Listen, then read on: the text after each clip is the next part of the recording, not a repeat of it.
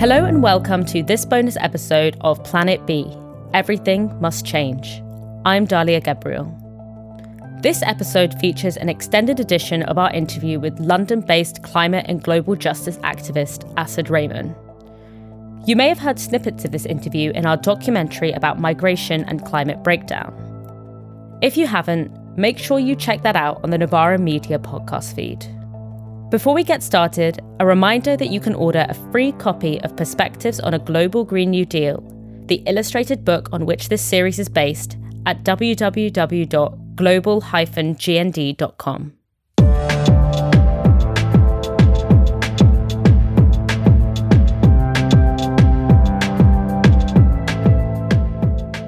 Hi, I'm Asad Rehman, Executive Director at War on Want. I'm based in East London. Thank you so much, Asad, for joining us. And we're really excited to have this conversation with you today uh, as part of our Perspectives on a Global Green New Deal podcast. So, when climate breakdown is addressed in the UK mainstream media, it's often divorced from its impact on people, particularly people in the global south.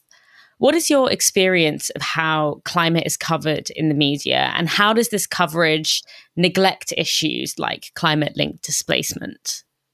So, I think first point about media coverage is to recognise, whilst um, you know, very recently we've seen, of course, our television screens filled with images of floods, fires uh, around the world. You know, climate impacts have been occurring for decades in the global south and have not made the mainstream media. And I think, secondly, you know, obviously for a long time, the frames that the media chose to to talk and discuss climate change um, either invisibilized people of the global south, or or if they were visible, of course, you know, left them as as passive uh, people with no agency within that. And obviously, many of us have critiqued for a long time the dominant narrative in the media around climate change, which was either white polar bears, white icebergs, or it was all about change a light bulb and plastic straws. So in that, the bigger story of of how the climate crisis, who was to blame, who was being impacted, the drivers of it, and the everyday impacts that we were seeing was hardly ever told. And uh, I think it's very telling that even um, in the last few weeks, when we've seen, you know, the IPCC report on on the climate science tell us that you know, the predictions about impacts were going to be more severe than had ever been seen before, that the time frame for the carbon budget was much smaller for 1.5 than had been previously predicted, that the science was uh, towards the tipping points was likely to, to, to, you know, be more extreme. And, you know, of course, the media picked up on that story. And for one day, it was a dominant story. And then the very next day, it, you know, if you track mentions of the climate report. It was not not there. So so if we're in this emergency, planetary emergency of such uh, uh, uh, seriousness, you know that isn't demonstrated in terms of by how the both the media frames it, the seriousness they give to the issue, or how or who they center within those stories. And of course, you know, still the dominant voices in in telling the climate story are overwhelmingly uh, policymakers and and weird people in the global north. And I say weird people because you know you know the fact that the flagship television show, a news show in, in the UK, you know, or, uh, Newsnight, when it wanted to discuss the climate crisis, had Stanley Johnson, whose probably only claim to fame really is the, fa- the fact that he's the father of the prime minister, and it just showed who you know who is given the space to tell this story and how is this story also told? So, the number of people around the world who are forcibly displaced has been increasing year upon year. What role is climate breakdown playing in this, both in the now but also in the future? Well, look, uh, you know, if you look back to the first ever report of uh, of the IPCC back in 1990, you know, they set out that one of the uh, key impacts of the climate crisis would be the forced displacement of people. And since then, of course, you know, um, it's been a concurrent and, and, story within within climate circles about you know uh, impacts and, and, and, displacement of people. And um, it's very telling. You know, there's a I think a, a figure that came out last year which said, you know, 55 million people have been displaced due to extreme weather impacts. 75% of them uh, are internally displaced. And it begs the question, of course, is who's counting, right? Because that's one of the problems. Because who has accurate data over who is being mm. displaced because either through extreme weather impacts or, of course, recognizing that climate change um, is not simply about one single storm or one single disaster. It's also about uh, uh, years and decades of undermining of people's resilience and capacity and capability of dealing with the climate, climate uh, with the climate crisis. And this tells one thing, I think, sorry, some, something about the first part of that story is, of course, is that when the media have ever talked about climate change, it's largely been through the lens of mitigation, like we need to cut emissions. Very, very little has ever gone, eh, attention has gone on to how do we adapt?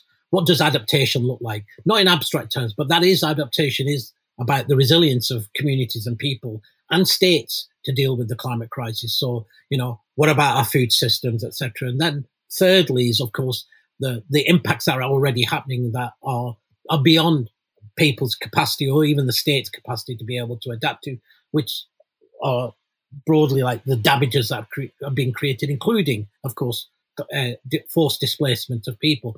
And so when you think of that climate story, we're only ever told, mm. you know, the first part of that story and never, we're never told the joined up story about climate change or how it, it impacts uh, on people all around the world. Now, you know, going back to the question about climate displacement, you know, if you, if you look, you know, the UN estimates um, um, anything between 200 million to a billion people could be forcibly displaced. That's like that's one in 45 people to one in nine people forcibly displaced. There are the we look at the science. we're talking about that potentially, you know, one to three billion people um, will no longer be living in places that are hospitable to humanity, right? So mm. sometimes, you know, the scale is actually quite staggering in terms of the numbers of people that we're actually talking about. And of course, once we get to a certain point, this is part one of the problems of in terms of, of course, accurately predicting these things is because nobody knows how sensitive our, clim- our, our, our, our climate is. Nobody knows at what point we get to the tipping points. Uh, nobody knows in that sense of of you know what we were told would be one in every hundred year extreme weather impacts. We're now becoming one in M10 now one in every year, and now you know simultaneously like you know one week of flood, the next few weeks heat waves, back to floods. So you're also seeing ch- the change in the climate in in in in weather patterns and its impacts is is also making this story about climate displacement quite hard to tell because the very nature of climate or displacement is it's manifold, right? It's uh, it has impacts and it shapes um, how we think about displacement as well. So, look, one of the problems, of course, is that uh, often people think about climate displacement as being uh, people crossing international borders yeah. as well, and and we know that it's as true as for civil and political and, and, and issues around war and conflict that the overwhelming majority of people don't cross international borders. If they do cross international borders, it's usually to a neighbouring country, but most people tend to be internally displaced. That's why internal displacement is such a huge issue for many, many countries in, in, in, in the global south. And, you know, I, I think that, that, that story about climate induced migration or displacement um, has many different facets to it. So when we, when we say how many people are going to be impacted, it's it depends on where you stand and what you um, your starting point as to t- to also what you include uh, uh, eh, within your, your, your frame of climate inducement induced uh, migration. Now there are some people who are intent on trying to talk about this in a very very narrow way. So for them, you know, the issue about climate migration is simply, or climate refugees as they would like to call it, is talking about um, a, a, very very narrow subset of people. Uh, largely based in on small islands uh, where it's sea level rise uh, that is uh, destroying people's homes, and where it's where people are basically lack the ability to be able to have any mobility, mobility within their own country because small, very nature of small island states is that they're small and therefore it becomes untenable. And people talk about want to talk about them as being that's the the you know when we talk about climate induced migration, it's those people uh, because they they have no right. There is no possibility of their return because there's you know the countries or their state or their communities are being submerged. Rather than trying to talk about climate induced migration in a more holistic way, which talks about you know recognizing that uh, of course climate is this great injustice. It fuels all these other injustices.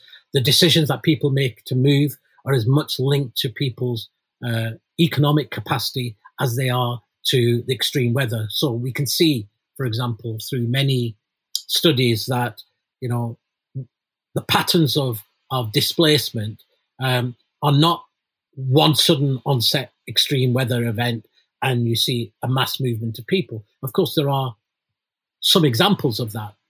You know, typhoon, the hurricane, uh, uh, uh, uh, typhoon, um, Hurricane Katrina, for example, in New Orleans. You know, a, a million people move, but even that story is as much about that people were living in poor communities with lack of resources, and that forced their displacement. Um, but for people in the global south, without the ability of being in one of the richest countries in the world, it often means that people first move actually not very, very far from where the impacts or where they were originally living because they move to family networks or to their own social networks, which tends to be small towns, villages, other family people, very, very close by. And then people make decisions as, you know, even in that vulnerability to, to do other things like they will sell their livestock, they will sell, they will use their savings, they will do, they will take other measures before the idea of actually being, of moving. Um, and so, and even then, in terms of the movement, as you know, often the, for for a lot for families, it's more a question of one person moves on behalf of the whole family, and so that one person would go to see work in the city, try and send remittances back so, to give the family economic security, because that the families don't and communities don't want to be displaced from where they are and from where they live, and and so displacement in its broader sense, this idea of a whole bunch of people moving is actually there's lots of different displacements all taking place, and they have a different rhythm, and ultimately they're all based on you know are you a marginalized community? What resources have you got? That your, what economic resources have you got? What's the state's capacity and capability to be able to protect or provide you with adequate resources? All of these things come into you know come in factor into the decisions that people then slowly start to make about the displacement. And that's, you know, of course, before anybody starts to think about crossing any international borders. No, and I and I think that that issue of you know internal displacement is so because as you mentioned a lot of the conversation around climate linked displacement focuses on cross border movement even though a lot of it takes place within countries so, what are the particular risks and issues that accompany um, internal displacement? So, I mean, one of the things about internal displacement, obviously, is uh, it's the responsibility of the state. Um, and so, um, and if we're talking about, you know, the, if we take a snapshot, of course, of the reality for many countries in the global south is they're facing a permanent crisis, right? They face, face a crisis of inequality. They're facing a crisis in terms of the climate impacts. They're dealing with now the COVID pandemic. They're dealing with historical uh, injustices which have led to, you know, economies being uh, designed for, you know, exporting commodities to the global north. Uh, we know the reality that for much of the global south, even the most basic met things that that are required in to deal with any issue about displacement, such as you know not just economic security in the sense of, of jobs and wages, but you know, do you have access to health and education and housing? Do you have food and energy? All of those things. Often we know that states are unable to meet those. They're unable to meet their existing needs of their citizens. internal displacement creates a whole new burden on, on states. And of course, they're, which they're unable to meet, or they have to go and, and, and go further into, into debt, as we saw with Mozambique. So Mozambique's a very, um, uh, is a good example when the cyclone hit Mozambique and a million people were left on the brink of starvation after the cyclone. That was more about the structural inability of Mozambique to meet the needs of its people, not simply about the cyclone itself, because of, of course, decades of conflict, largely induced by the West, uh, uh, an economy which was geared about uh, commodity exports to the global north, and so Mozambique was debt, you know, was was had to create, you know, um, come to the city of London and, and have more debt creating loans, which creates further indebtedness and which puts, you know, and there are lots of, of conditionalities to much of the loans. Um, so, for example, you know, currently in the COVID pandemic, you know, the international community has looked at the global south, who are, of course, are, and the global south have said, we're beyond breaking point. We're unable to cope with what this pandemic is doing, doing to it's we're losing jobs, economic crisis taking place, a health pandemic, etc. And that, uh, and after obviously quite a long time of the global north saying we're too busy looking after our own issue about the pandemic, the international community did say to the global south, okay, we'll provide you some resources, but but and they produced provided them through the IMF, the International Monetary Fund. But 80% of all of the financial resources that have gone to deal with the COVID pandemic and support are all condition are all conditional loans, which have written into it that when the pandemic is over, the state has to in, basically begin a new wave of austerity and public sector cuts, undermining the very systems that are needed to deal with any crisis. So, literally, what that's the, one of the, the biggest problems is how do st- how does any country in the global south deal with and already project as to what is deal with its existing crisis let alone the upcoming crisis of forced displacement. I think the second thing, of course, is you know um, uh, in that story is uh, the the question about responsibility of the global north is totally erased. Right? It then becomes again a question of this is a disaster. Oh look, X country is facing a disaster. Oh, the pictures become of the refugee camps, and everything then comes about the humanitarian aid for that moment. Never what are the structural roots how do we address this and how do we create some uh, sense of uh, uh, tackle, you know, the inequalities injustices to actually allow people to not just survive but to thrive. And that's a very, very different issue in terms of, uh, again, about um, uh, what some of the challenges about internal displacement.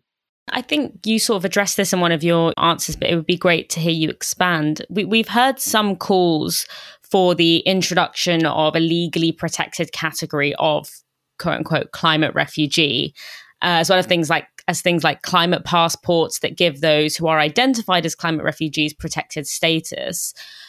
What is your opinion of this kind of approach, as this is the approach that is so commonly floated in major international institutions? Um, like any uh, issue, it has so many different dimensions to it. So, you know, you know that, and and it also depends on who's trying to use the term. So there are parts of our movement that have used the word climate refugee because they think it's convenient, you know, maybe it'll elicit a bit more sympathy from citizens of the global north if they talk about them as being refugees. Um, or we don't want to talk about them as migrants because, you know, the connotation of migrant is toxic in the global north. But for people in the global south, you know, so we're not refugees. You know, we're not fleeing uh, uh, uh, persecution. We this we don't fit under the this legal definition of what a refugee is. In mm. fact, you know, we're climate migrants or we're climate induced migrants or we're forcibly displaced people. The term matters because partly it matters as to how you, what kind of international um, uh, support is a, will be available to people. So the narrower you define the the issue about refugees as such, climate refugees, the more the global north says, great, because their biggest fear is that they will be held responsible. And so that's in all climate discourse around all of these issues. The biggest thing from the global north countries is there is no legal obligation for us. We don't want to be legal responsible. We don't want another convention like the Refugee Convention, which puts a legal uh, onus on us to provide uh, a, semblance of safety. And even as we know, they've spent decades uh, trying to roll back those those obligations. So there's an issue about the legal definition, um, and you know, I mean, and that's where the question about internally displaced people uh, comes because they're not legally protected, right? I mean, there are, of course, they're protected, but there's no legal obligation in terms of the resources, etc., to come for come to it. Then there is the question about uh, how do you define and who who do you define as being a climate refugee or or a climate migrant or whatever term that is going to be used. Um, so you know, there's very telling, for example. So Mexican people crossing the border from Mexico to the United States. Are they an economic migrant because they live in poverty? Or are they a, a climate migrant because the drought has, has forced them from their land and plunged them into poverty and then forced them to move? And so the question about uh, these, these two terms becomes a really uh, important political one um, and so I think for us as progressives, the question about how we make sure that the economic as well as the environmental are connected in how we define uh, what is uh, what is ultimately forced climate migration, right? Because this is this is also the, the issue that people are not moving because of choice; they're being forced, and that force isn't also simply about you know some natural act of God, right? There is there are there is a there is a, a dynamic as to who is forcing them, who is therefore culpable, and who is therefore legally responsible for them.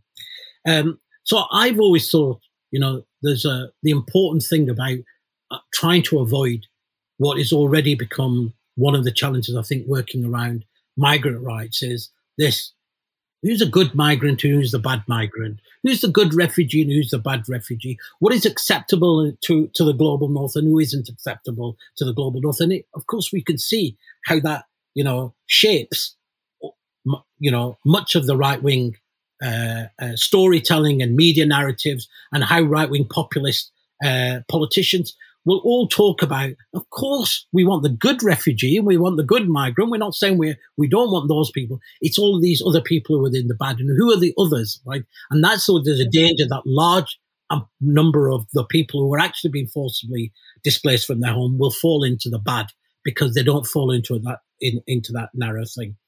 I think that then the second, the th- third dimension is, of course, this idea. You know, people talk about climate passports, and you know, if we recognize that the majority of people don't cross no, international borders, what what will what will a climate refugee status or a climate passport provide them? So I think there's a question about in this moment about how we shaping this space because it's still open ended at the moment because there's a lot of actors involved. Um, some from international governmental institutions, obviously governments itself, but also movements, right? People's movements, and was saying who are saying there is a, a very different way of looking at this, which is turning this whole question on its head. If we are fighting for everybody have the right to live with dignity, what does that mean? It means all of these component parts: economic security, public services, protect social protection, health, education being a right. It doesn't matter where you are, whether you're internally displaced or across a border, you should have those rights. And as we know with current uh, uh, refugee protection, uh, that's not true. So you, people divorce the economic security that migrants and refugees need from the civil and political safety, right? So people will give people asylum and then we'll prevent them from working, right? We'll keep people in, in, into, push people into the, the low paid economy, etc. So, you know, maybe this is a moment for us to have a much more honest conversation about migration. Look, you know, migration is, of course, the story of humanity all around the world, right? People have always migrated. Um, and, you know, but often there's, and there's a difference between people who are migrated because of choice to people who are being mi- migration to survive. And I think there's a question about how we talk about this this space of survival migration.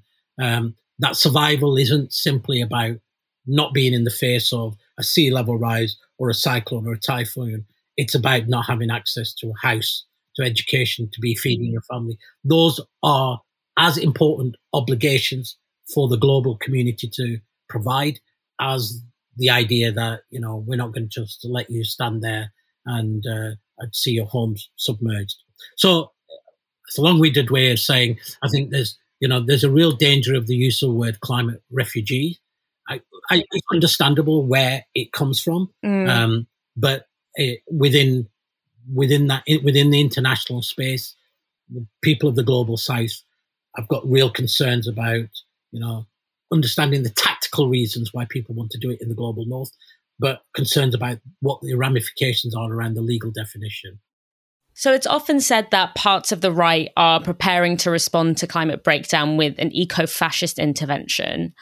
What is eco fascism and where are we seeing it flourish in both mainstream as well as fringe spaces? And what can we do to resist it? So, eco fascism sees climate breakdown or the planetary emergency really through three different three lenses interconnected.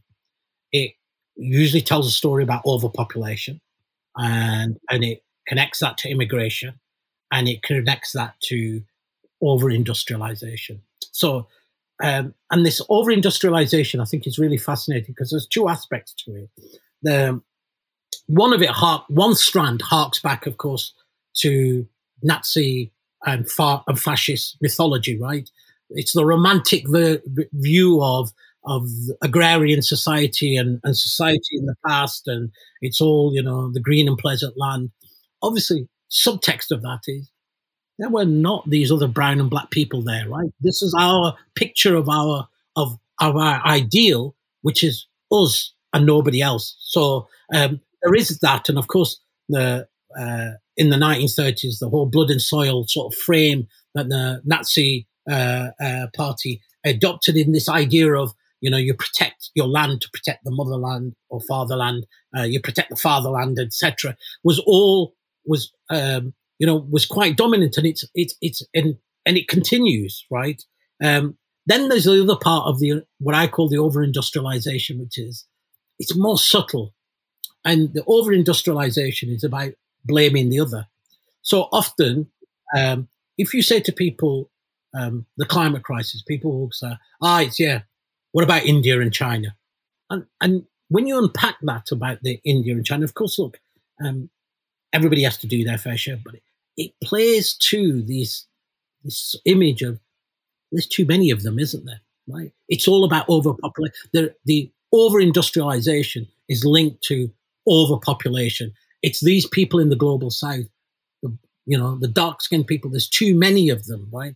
Of course, divorcing that from actually the reality that it's overconsumption overwhelmingly in the global north uh, that is responsible for all of these all, of these of these crises. But it plays into this, I think, again over decades of sort of uh, of of how racist tropes play out. Right, it's the the idea of the black and brown planet, the threat of the dark masses, it plays to really deep tropes within Western society about it's the savage, right? So it's the dark continent. It's these people who who threaten our idea of civilization and, and our and our and our security and our safety and all of those things. Um, and you know, um, also in the in the in that over industrialization, you often see a real uh, uh, of how it plays out here in the global north with its added class dimension. So you often see like, well, if it's those poor areas, they drop litter, don't they? They don't look after their eh, streets, do they? They don't care about their environment, do they? Right? Yeah. They're the ones that consume too much cheap stuff in it. If only they didn't buy one pound ninety nine chicken, if only they didn't use up all that plastic, if they had a lifestyle like us, you know, that was respectful, it was ethical, it was organic. And it, again, it really plays to that the these tropes of like the othering of of who's responsible, yeah, right, and it, and of course it individualizes that because it individualizes back to people who are poor uh, happen to be black and brown, but but are poor. But it, but again, it lands because it doesn't land in a vacuum. It lands because there's a other bigger conversation around race that has been taking place. You know, you could say for centuries in this country. I think the third element of this of this eco-fascism is uh, is what is commonly called lifeboat ethics, right? Which is this idea that look, it's human beings, right, um, um, who are responsible for this crisis, and it's this crisis is so profound that the idea of democracy in this moment is just like a luxury. That actually what we need is a very authoritarian response to deal with this with this crisis, and um, and this authoritarian response to deal with this crisis has this logic that you know human beings are the virus on the planet, right? So to solve and protect this planet, you have to purge the virus, all right? And of course, that purging the virus doesn't mean purging all of humanity just some of humanity, right? And it begins to normalize this genocidal language, which says, actually, you know, yeah, there are way too many people. It's this overpopulation. And it's often said some of the eco fascist thinkers who don't like to be called eco fascists, but they say, well, look, it's just sensible, isn't it? We're on a ship, sink, the ship is sinking, there's one lifeboat. Once it's full, if you try and put any more people on, this boat will sink. What's a sensible thing to do? Is it to pile on more people? Or is it to say, I love humanity and therefore let's rescue the people on the boat and everybody else who's clinging to the boat? Well, maybe we have to take an axe and just chop off their hands because that's the most important thing. And of course, it brings into question like, whose boat? Who will be in the boat when this that you put? Because you're not talking about yourselves, right? You're not talking about you know citizens of the global north. You're talking about the citizens of the global south because, again, this lifeboat ethic imagery is what is the imagery we have? It's not white people bobbing in the Mediterranean. It's brown people. It's us on life rafts. It's us on, on, on boats that are sinking. And as we've seen from the European response of allowing um, migrant boats and refugee boats to sink, you can, this lifeboat ethics is a really interesting because it's not what you would call mainstream hard right, but it has become a really part of sort of populist narrative. Um, and I think there's a, a Naomi Klein's quote in it: "If human beings are the virus, then uh, the solution is, of course, you purge them, right?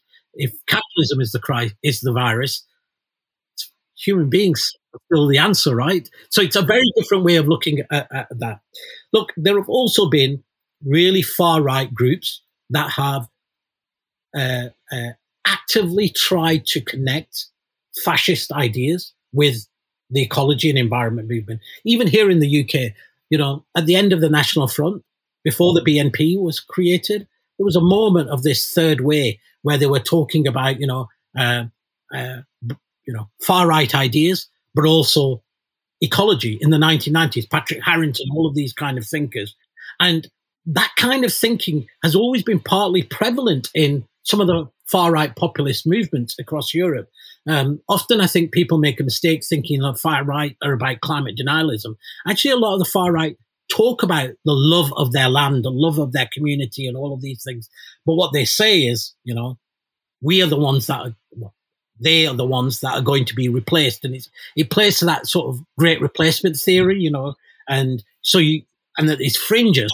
You see, obviously, people like the Christchurch bomber, um, the the the shooters in El Paso, all of these people who commit, you know, huge acts of violence in their manifestos. They all talk about these threads of eco-fascism within it. They say it's partly an environmental breakdown. I, you know, the El Paso shooter, for example, he says the reason I go wait into Walmart to shoot people because that's where the Mexican migrants are, right? Where I know that's where they shop. And so you see this, I think, a really, when we talk about eco fascism, you know, I think sometimes people think of an image of like neo Nazis carrying like, you know, green flags or something like that. No, actually, eco fascism is, is a much more prevalent kind of form of thinking about this moment uh, of crisis. And I think then in the mainstream, um, look, first of all, we have to recognize that for a large part of what I would call the green or conservation movement in the global north, particularly in colonial countries, Australia, New Zealand, US, Canada, you know, the whole idea of conservation was genocidal, right? It was the idea of you, you, you empty these lands of these people and then they become pristine wildernesses, right? That you then admire, but you admire them because there are no people there. You admire them because you've basically exterminated the indigenous people who used to live there. Now, modern conservation would say, of course, that was a terrible dark page in, in conservation history. That's not why our national parks were created. But still now, if you look at how people, for example, talk about, you know, uh, what the solutions are to, you know, an endangered animal or to save a part of the rainforest, they talk about it as in, well, we must create these protected areas. We must fence them off from the people. We must move the people who live there, who survive off that forest, out of there so that we can admire these places and create them as being sort of safe environmental areas.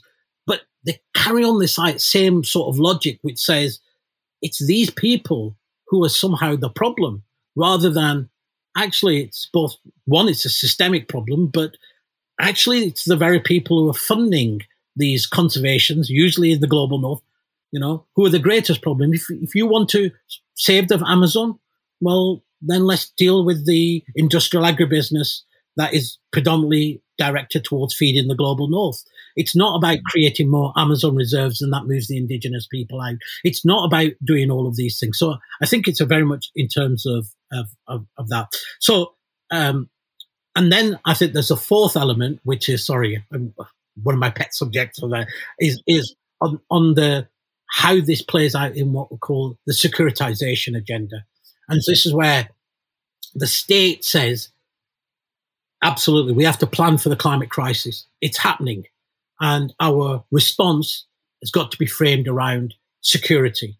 And, um, and when you talk about security, of course, you talk about walls and fences on one side and then militarized responses on the other. And it's no accident that the first people seriously within governments writing about climate change were the military, right? The first people writing about reports were the military. And in fact, there's a, a, a report that the US military wrote about uh, climate impacts.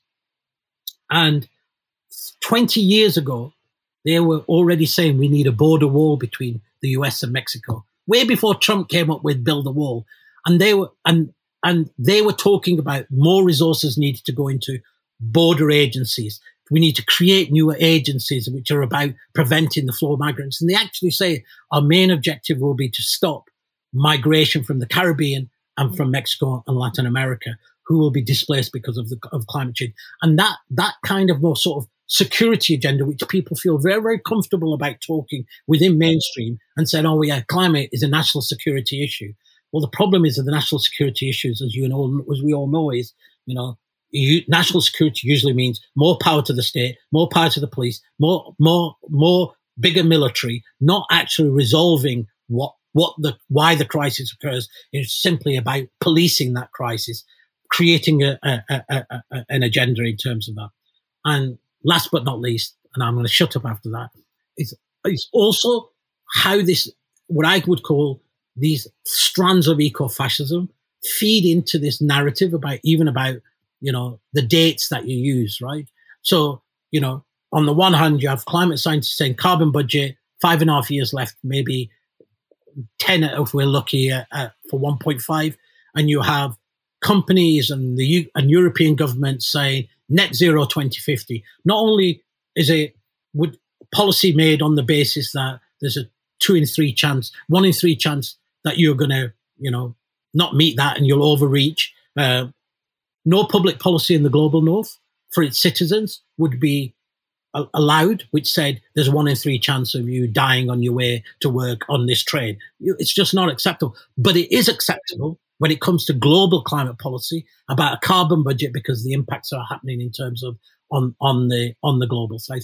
So this strand of what I call, you know, sort of eco-fascism, it's just it's so deep because within how climate is discussed, the different actors within climate. So many of them would say, of course, we reject, we are not eco fascist, we're pragmatic or we're solutions driven, we're realistic. But the logic of the of of underneath is very, very thin. So how so what's the, our lesson? First of all, how do we talk about climate change?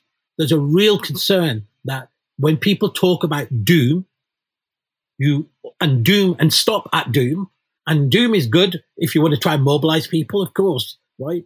But if you stop at doom, then other people populate what the answer to doom is.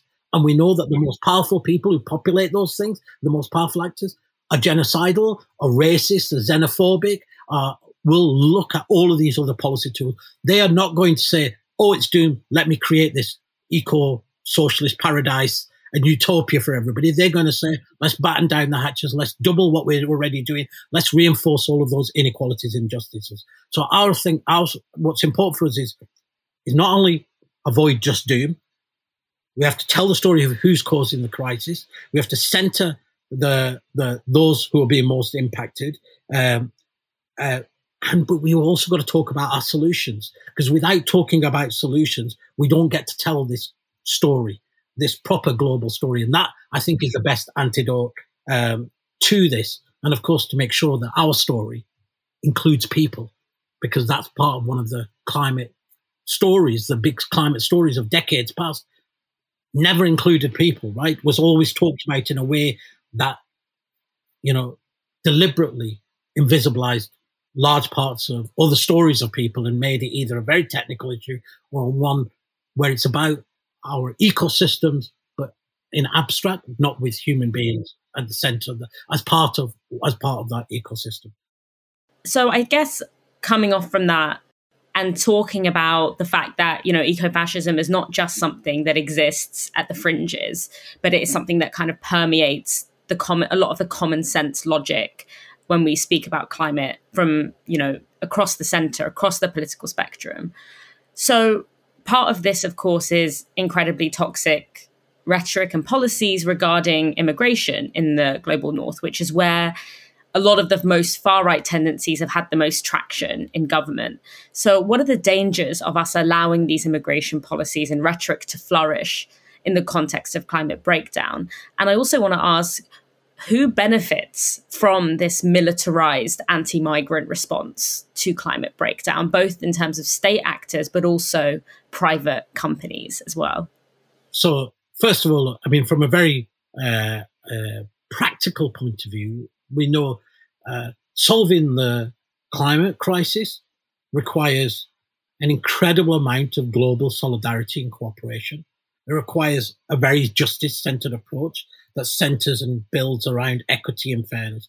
Um, you can't have those values if the state is uh, articulating reactionary xenophobic values at the same time around around migrant rights. So I would say migrant justice is the canary in the coal mine for the climate movement. Because if you're going to lose here on this issue, there is no chance you're going to win in terms of winning the social license, shaping the political narrative, or building power for our political demands on all the other things that needed to, to prevent the climate emergency from spiraling out of control. Secondly, the response of the logic that decides the response in terms of how we deal with migrant rights at the moment, you know, also is about what strengthens our opponents. So our opponents, that's where they that's where they already are right? So if you want to take on not just the climate denialists, but those who say walls and fences, forget the rest of the world, do all of these, look after our own citizens, batter up the whole. That's there. That's where they're building their power. From from a climate perspective, you'd be like, I'm not going to allow my enemy to build more power. I have to be on their terrain, dealing with them, tackling them, challenging them, building our collective power. That's the Third, we know that in terms of from a policy perspective, the issues that are being rolled out at the moment in terms of the rolling back of of, of international uh, of the UN Convention on, on Refugee Rights, on existing refugee uh, protection, the hostile environment, the idea of of of, of politicians now openly talking about, you know, creating refugee and migrant camps on on on barren islands, right? In, in off in the distance. I mean, really, we're talking about the Hunger Games, right? We're talking about versions of the Hunger Games where you've got people and you're able to just say, ah, my goal is that they should never come near my state. And whatever it takes, and whatever measures are all acceptable, right? And once you've done that, that's exactly, those policies are exactly how they will deal with displacement of people from climate induced uh, extreme weather, climate induced forced migration from climate change, from people being forcibly having to move because of climate impact. So, so it's a very, very critical area in that. And of course, from a from a political point of view, we all know. I mean, you know, none of us are free until we're all free. You know, th- this is our the struggle of climate and the story of climate change is inextricably linked to the story of of migrant justice, right? Because it's important for us to be able to tell the story. These are not people moving for a bloody paycheck. The idea that economic migrants are some people who like wake up one day and say, oh, okay, I'm going to go travel, risk my life, uh, uh, thousands of miles to do X. It's a story of a world of great injustice in a world of great abundance that people risk their lives to move so far to be able to give security to themselves and to their, and to their family. That's a, that's the story of an unjust world. That's that's the story of climate change as well. The same economic drivers, the same people who are responsible, the same people who are most impa- impacted. You know, everything. To, it's exactly the same story, right? If you overlap inequality to climate impacts, if you overlap all of these, we're talking about the same parts of the world, the same parts most impacted. From a from a from also, you know, um, those actors who are very central to this conversation around the, the securitization of our borders, you know, are also the ones that are, of course, want and seek huge new profits from dealing with climate induced migration. So you have you have everything from you know companies who boast that they're uh, that they're selling battle tested uh, technologies of surveillance and border walls. You know uh, whether that's you know against the Palestinians, the Western Sahara, etc. And those are all being shifted around the world. So if you look now increasingly, you know, it's not simply about conventional arms that are sold all around the world. Actually, so much more of it is about te- technology, right? Surveillance, uh, uh, uh, uh border uh, technologies, and and there are companies that think they're they're going to make a killing, and they literally will. They'll make a killing on the back of killing lots and lots of people. So the, the the other actors, of course, is the military. Right? If you look at the militaries in many, many countries, they're all going to their governments saying, yeah, yeah, yeah. You know the new bogeyman, the new enemy for us? Uh, here it is. It's climate, and it's going to threaten our national security. That's why we need to have more military spending. We need newer toys. We need to be able to respond to these new challenges, to these new threats. We have to be the center of decision making because we are the custodians and guarantee of our security as you as, uh, on behalf of citizens. So uh, the what we call the military industrial complex, you know, is sitting very very center of these conversations around what are the policies that are um, are being developed, and nobody's laying them out like you know right away like that. But behind the scenes, a huge amount of conversations and discussions have already been taking place about what kind of security agenda would best deal with uh, the coming crisis, right? What kind of time frame? Where will it? Where will it? How will it be played out? And of course, often, you know, uh, many of the crises that we see around the world, you know, are labelled and you know, oh, there's another bunch of people having an ethnic conflict in Darfur, etc. Right? Rather than actually saying, "Oh, yeah, this is a, this is the global north over consuming, over polluting, forcing increasingly people to be displaced from their homes, creating clashes about resource resources. And I think that's the third dimension of the military industrial on this, actually, which they're point already painting and saying that the new century, where this century they took in the coming decades, will be about resource conflict and resources in many different ways. The global north to protect its control of the resources it wants for its own transition, for its own commodities, and then clashes about resources when we talk about resources being to have fresh water, clean water, you know, um, um, the very, very basic staples. And that will play out at, mul- at multiple levels, you know. And we saw that, of course, after the um, 2008 financial crisis, when we saw extreme a, a, spike in in food prices, and many countries began to buy up land in the global south to produce food specifically for their own for their own citizens. And who's going to protect their interests in in the global south? Who will make sure that their mines continue? Who will make sure that their commodities will be? Of course, it will be the military industrial complex. It might not no longer be British soldiers in their bright red coats, you know, uh, with the Union Jacks, but it will be you know military contractors. It will be security companies. It will be people, you know, the the the, the extractive industry working hand in hand with you know the security industry to protect engineers, to protect mining ex- mining operators, etc. And this apparatus of the of is is is already out there, but it's it will it will increase many fold in the in the in the coming years to come. And sorry, and the last and the last thing that was on the security question, so sorry, is is it's really fascinating to read how some of the the, the policymakers and including countries' militaries are what they call game planning uh, uh, and projecting what the world will look like if you breach 1.5, if you breach two, two and a half, three, three and a half, and you know, and the the question then doesn't become should we be cutting our emissions and adapting. It comes becomes a question of that's okay. We can live with this. Our interests could, in, in this Venn diagram, at two and a half degrees, are still protected. Yeah. So that becomes our policy goal yeah. of what we feel comfortable with achieving. And and again, this logic plays into that. Yeah. That's really, really interesting.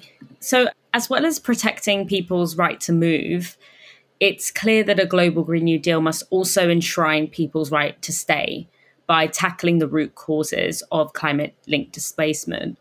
What are the concrete ways in which a global Green New Deal can forefront these two priorities? So, first of all, the fact that it's global and therefore it doesn't retreat behind the nation state is a really, really critical uh, uh, dimension. Uh, secondly, in terms of uh, a global Green New Deal, when it looks at, for example, about uh, climate induced migration or displacement, um, it doesn't simply look at in terms of um, legal protection. It looks at both the, the drivers and then the solutions. And so, and it looks at tackling that nexus between economic, uh, social, and climate. Um, and so its demands, whether around energy and food as public goods, living wages, social protection, universal public services are not simply geared because they are, you know, they're they're a good thing to have. Of course, they're a good thing to have. They're the solution to climate inequality. They're but they're also the the very survival mechanism for those being who are being most impacted and displaced. So that story, that centering of that is, a, I suppose, one one part. The second part of about the global Green New Deal is is being very, very explicit about centering and defending migrant rights, um, and being very explicit that we are that a global Green New Deal is anti-racist, right? And it is anti-colonial. It's telling that story that this is this unequal and unjust world that we exist in was not created by accident. It's not for God's will. It was a deliberately constructed economic and political structure, blah, blah, blah, blah. And to undo it, you have to undo not just what's happening today, but unroot all these other systems that have existed. And, the, and that leads you to the third element in terms of the, the global Green New Deal, which is um, how where does the resources come to deliver the demands and the mm-hmm. needs?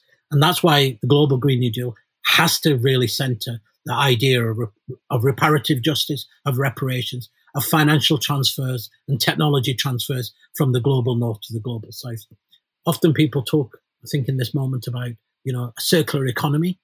I think we talk, we want to talk about a circular society where everybody ha- has equitable access to what is needed to live with dignity, and not we're not just talking about material use circling through the economy. We're talking about our well-being, and I think that's what the Global Green New Deal can really do. It can shift this this, this conversation in a really profound way, but also have very very concrete demands that really speak to people's lived realities.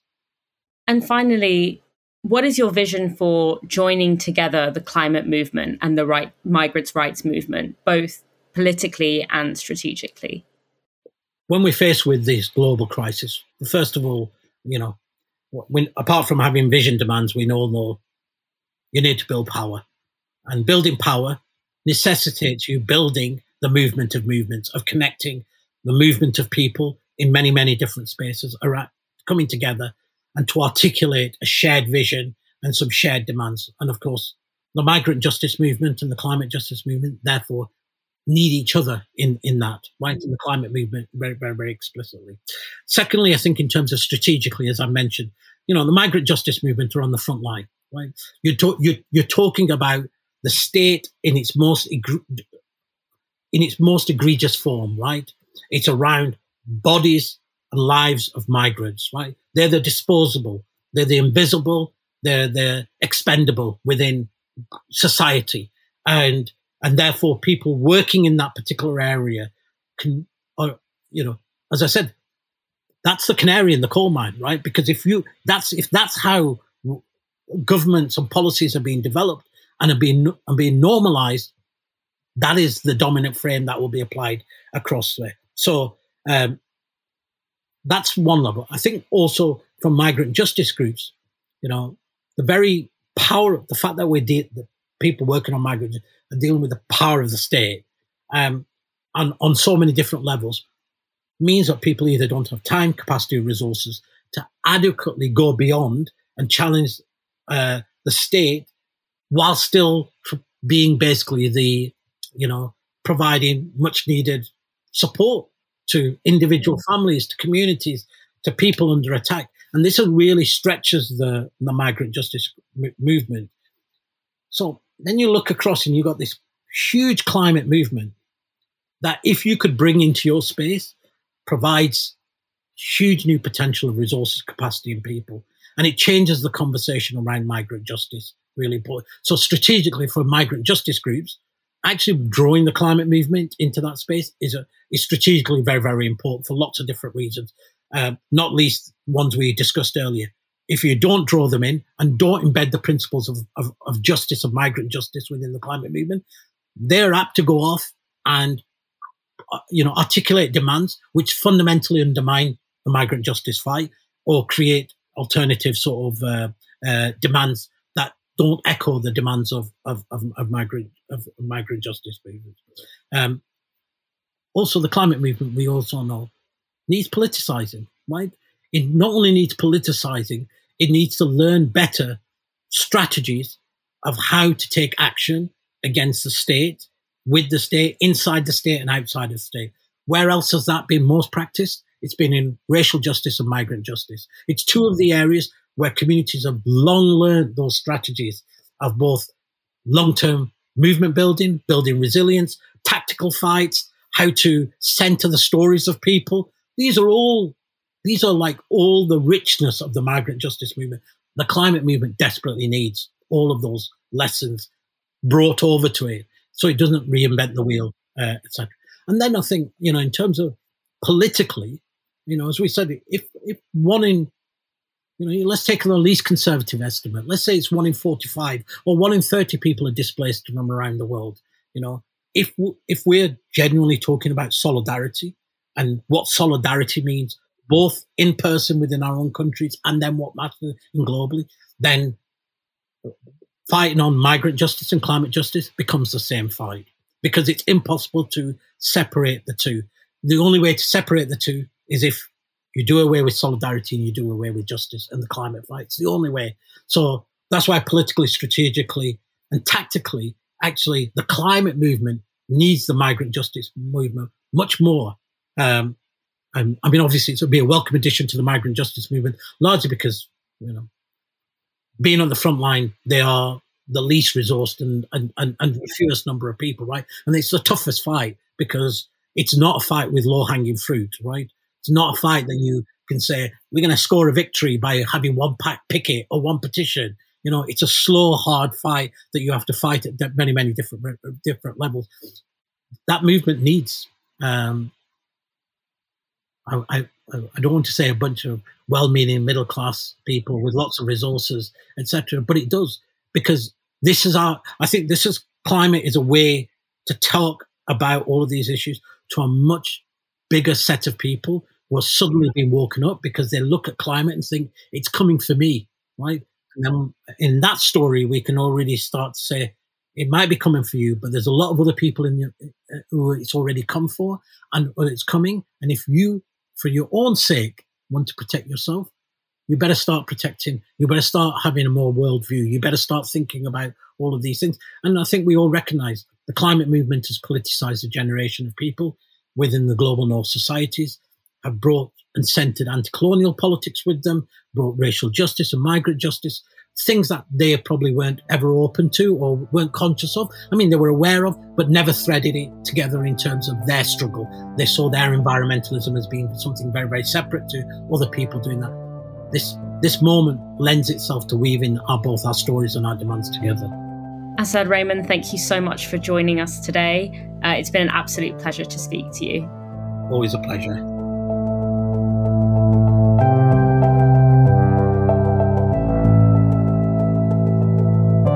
Thank you for listening to Planet B Everything Must Change. This series was produced by Freddie Stuart and made possible by the generosity of the Rosa Luxemburg Stiftung. The music and sound was produced by Ben Heyderman, and the podcast artwork was designed by Tomekah George and Pietro Garrone.